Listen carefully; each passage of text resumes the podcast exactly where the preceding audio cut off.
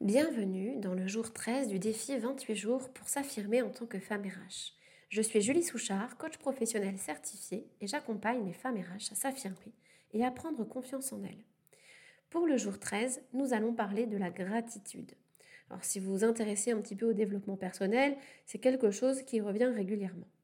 Donc aujourd'hui, vous allez dans votre cahier noter deux euh, moments que vous avez appréciés.